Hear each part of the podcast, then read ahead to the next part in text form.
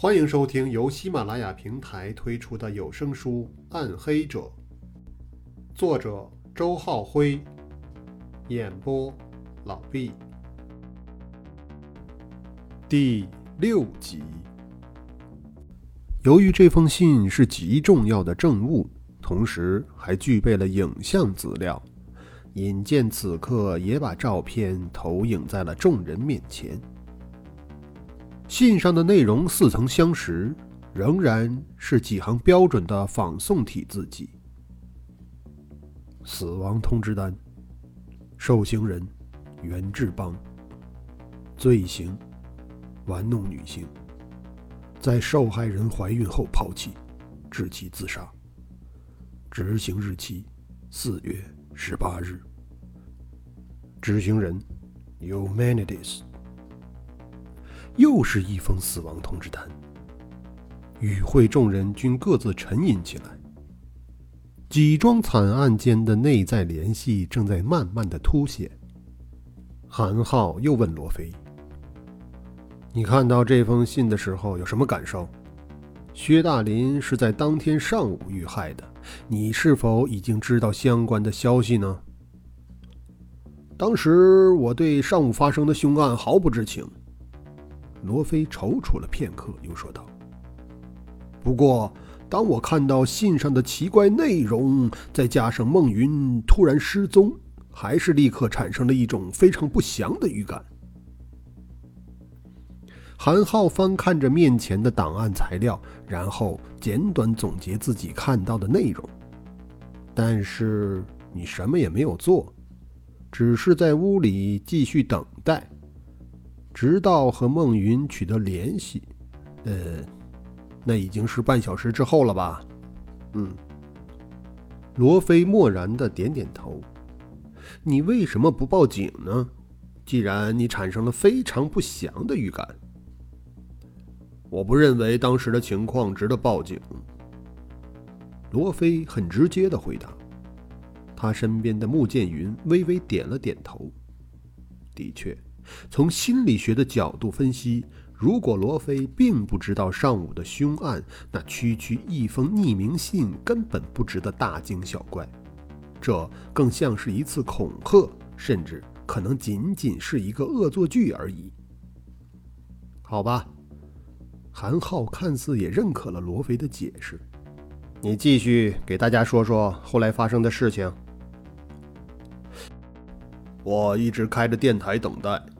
大概过了半个小时，信号终于恢复了。我听到了孟云的声音。他说什么了？罗非闭上眼睛，紧锁着眉头，回想了一会儿，然后答道：“他说他正和袁志邦在一起，他的语气非常焦急，因为袁志邦被锁在一个废弃的仓库里，而且……”他的身上带着一枚即将引爆的定时炸弹。等等，穆剑云发现了奇怪的地方，插话问道：“孟云和袁志邦，他们两个怎么会在一起的？”应该是孟云来到我的宿舍之后，在桌上看到了那封寄给袁志邦的匿名信，所以他出去找到了袁志邦。应该。穆剑云并不满意对方的这种含糊的回答。这是孟云告诉你的，还是你自己推测的？是我自己的推测。孟云和袁志邦的关系如何？罗非微微皱起眉头，不太理解女讲师这句话到底想问什么。穆剑云看出对方的迷惑，于是又补充道：“我的意思是。”孟云和袁志邦关系亲近，还是你和袁志邦关系亲近呢？当然是我和袁志邦的关系要近一些，他曾经是我最好的朋友。孟云和袁志邦，他们只是通过我认识而已。那为什么孟云会去找袁志邦呢？面对同样的一封匿名信，关系更加亲近的你，却只是在屋里等待。这让我觉得有些奇怪。穆剑云直视罗非，等待着对方的解释。罗非对这个问题似乎没什么准备，他愣了一下。呃，这个我也讲不清楚，或许是女人的直觉，他更强烈的感觉到了某些危险，又或许是他知道袁志邦在哪里，而我却并不知道。他为什么不报警？罗非避开穆剑云的目光。呃，我不知道。那他是怎么知道袁志邦在哪里的？穆剑云几乎是毫不停顿的继续发问。罗非摇摇头，无奈的苦笑着，仍然是同样的回答：“我不知道。”你没有问他吗？穆剑云显得很不理解。这些都是最基本的疑点呢。罗警官当时可能是没有时间去问这些问题的。韩浩冷眼旁观了罗非和穆剑云之间的这番交锋，此时他开口把话题又引了回来。因为根据我掌握的资料，在孟云与罗非接通信号的时候，距离定时炸弹的设置引爆时间已经不足三分钟了，是这样吗？是的，罗非黯然说道。在那段有限的时间里，我们一直在讨论如何拆除炸弹。哦，那是一颗什么样的炸弹呢？熊原颇有兴趣的问了一句。作为特警队长，他对爆破之事当然是非常了解的。我没有看到那颗炸弹。罗非看看韩浩，不过。我估计韩队长的资料里会有爆炸现场的详细鉴定资料。韩浩略略翻找了一下，从资料里抽出一个文件袋，递给熊原。后者从中取出相关资料，细细查看。罗非则继续说道：“当时我只能从孟云的描述中大概了解炸弹的情形。据说……”袁志邦被锁铐在仓库的铁架上，炸弹则和手铐连接在一起。想要砸开手铐或者移出炸弹，都有触发爆炸的危险。哦，熊原点点头，结合文件资料以及罗非的回忆，他从专业的角度做出些注释。呃，这颗炸弹只能拆除，不能移除。哦，对了。罗警官，你懂拆炸弹的知识吗？算是了解一点吧。警校设有排弹的选修课，我学过。其实袁志邦也是学过这门课的。据孟云说，当对话接通时，袁志邦已经知道他打开了炸弹的外壳，所以只要再剪断计时触发线，就可以排除危险了。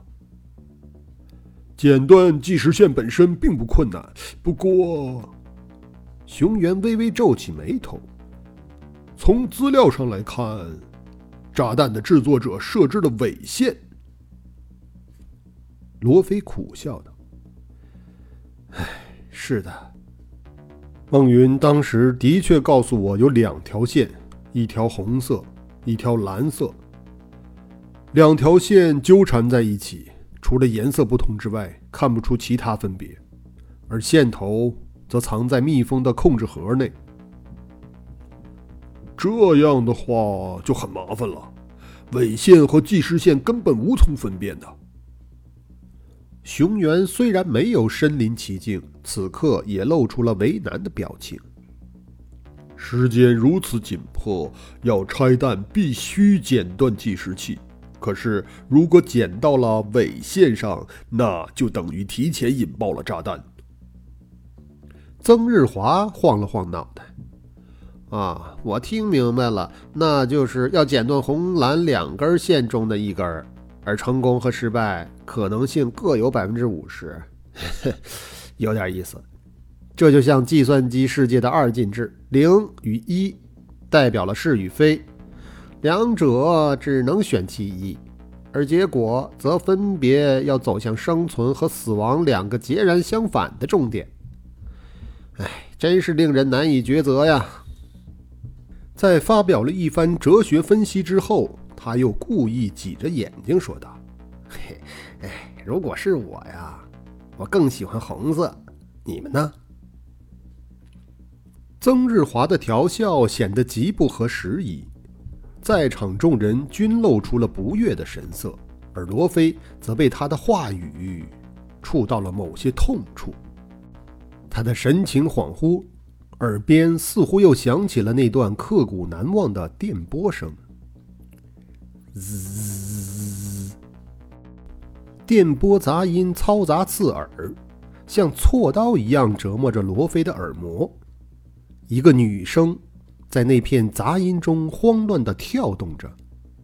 那个女声，即使在多年之后听起来仍然熟悉，不过也有陌生的感觉。那声音过度的紧张而扭曲了，听起来有些沙哑，甚至带着哭腔。那是孟云的声音。罗非曾以为她是一个无比坚强的女孩，在那一刻，女孩终于展示了自己软弱的一面。你快告诉我，哪根线，红色还是蓝色？快告诉我！孟云几乎是在哭喊，罗非的回答却茫然而无力。我，我不知道。不，你告诉我，求求你，没时间了。你问他也没有用，这两根线谁也看不出来。袁志邦的声音也夹杂在电波里，焦急而无奈。罗非。哪根线？快告诉我！只剩一分钟了。我怎么会知道？我连炸弹都没有看到啊！你别管我了，孟云，你先走吧。袁志邦已经绝望了，虽然还有一半求生的机会，但是男子汉的尊严似乎不允许他拉着孟云一同来冒这个险。不，我不走。孟云的态度却是如此坚决，然后他的声音大了起来，显然是将对讲机凑到了嘴边。罗非，我必须剪了，你告诉我，红色还是蓝色？孟云的语气既像是哀求，又像是通牒。罗非自己的声音也变得嘶哑了。我真的不知道。唉孟云似乎在那边惨笑了一下。那你该为我祈祷了。我只好随便选一根。在罗非焦急又无助的等待中，孟云开始剪线前的倒数：三、二。他的呼吸变得急促而沉重，通过电波一下下撞击着罗非的心口。不，要再再等一等！罗非无法承受的大喊出来：“红色还是蓝色？快说！没时间了！”孟云像是抓到了最后一根救命稻草一般，嘶哑着嗓音祈求着。罗非的脑袋里如同塞满了铅块，沉重欲裂。然后他终于开口道：“红色。”一件红色的，红色的，啊，我知道了。孟云在电波那头轻轻呢喃着，如释重负。红色，谁也说不清楚为什么罗非会做这样的选择，包括他自己。然后，罗非便像白痴一样手足无措的等待着，他的思维能力已经完全停滞。脑袋里一片空白，几秒钟等待，却如几个世纪般的漫长。最终，他从对讲机中等来了震耳欲聋的爆炸声。回忆令罗非的思绪飘离，完全与会场隔绝了开来。周围的人仍在说些什么，可他却完全没有听见。很快。其他人都发现了罗非的异样。罗警官，罗警官，韩浩连叫了好几声，嗓门越来越大，终于将罗非从恍惚的状态中唤醒。后者连忙凝了凝神，勉强挤出一丝笑容：“哎，对不起，韩队长，你继续吧。”对于罗非的失措举止，韩浩用眼神表达了些许不满，然后他看向手中的资料。好了，接下来的情况就让我来说吧。根据档案记载，当时你通过电台遥控孟云进行拆弹，按照你的指点，孟云剪断了红色的引线，并因此提前触发了炸弹，是这样吗？罗非闭上了眼睛，非常痛苦的点了点头。唉，是的。是我的判断错了。韩浩并没有因为罗非的痛苦而回避这个问题，他仍在追问：“你根据什么认为红色的那根是真的计时线呢？”罗非无言以对，愣了片刻，才喃喃说道：“没有什么根据，就是直觉。”特警队长熊原立刻摇了摇头：“嗯，如此生死攸关的大事，仅凭直觉判断，多少有些儿戏。可是转念想想，在当时那种紧迫的情况下，确实又没有其他办法。”而坐在他身边的曾日华则仍是一副不羁的模样。他同情地看着罗非，然后又自嘲地笑了笑。嘿嘿，事实一再证明，男人的直觉总是那么扯淡。既然你没有任何根据，那你为什么要指点孟云？如果让他自己判断，或许会有更大的正确概率呀。韩浩看着罗非，继续问道：“他怎么判断呢？”罗非苦笑着。他对拆弹根本一无所知，那他也有一半的正确概率，至少不会低于你。你为什么要用你的想法去影响他呢？他处于现场，而你只不过是听了他的描述，即便从直觉上来说，也应该是听从他的判断。你为什么要指点他？韩浩用驳斥的口吻追问着，而他的目光则更是咄咄逼人。罗非的脑子一片混乱，他狼狈地躲避着对方的目光，知道自己根本无力与其交锋，因为对方已经击中了自己心底最柔弱的部分。如果让孟云自己判断，那他会剪哪一根线呢？为什么要用毫无把握的指点去影响他呢？这些问题已经在罗非心中痛苦纠缠了十八年。更加痛苦的是，罗非自己也不知道其中的答案。穆剑云许久没有说话，他一直在留意观察着罗非。此时，他开口帮对方解围。我们也许没有必要纠缠于这样的问题。从心理学的角度分析，罗警官当年的选择属于一种应急反应。对于这样的反应，往往当事者本人在事后也无法做出解释。为什么要这么做？没有原因，因为他当时根本没有时间去考虑。所有的选择都是源于本能，由性格决定的本能。罗非心头一敞，压力减轻了许多。他感激地看了穆剑云一眼，而对方也正在看着他。那目光犀利明亮，似乎想要挖出自己心底更多的东西。好吧，看在女讲师的面子上，韩浩总算放过罗非，把话题又引回到案件本身。让我们看看爆炸现场的情况。爆炸的震感波及方圆两百米的区域，而爆炸声则传出了五公里左右。由于爆炸地点存放着大量化学药品，爆炸还引起了现场大火。孟云和袁志邦当场丧生，另外有一名无辜者被大火波及，重伤垂危。无辜者，罗非不禁一愣，愕然问道：“爆炸现场当时还有其他人？这个情况他以前可从不知道。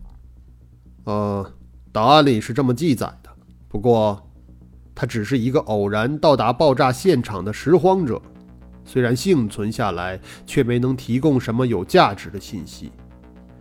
呃，十八年前的案子，我们暂时回顾到这里。相关的资料我让尹健复印好，大家会后再详细研究研究。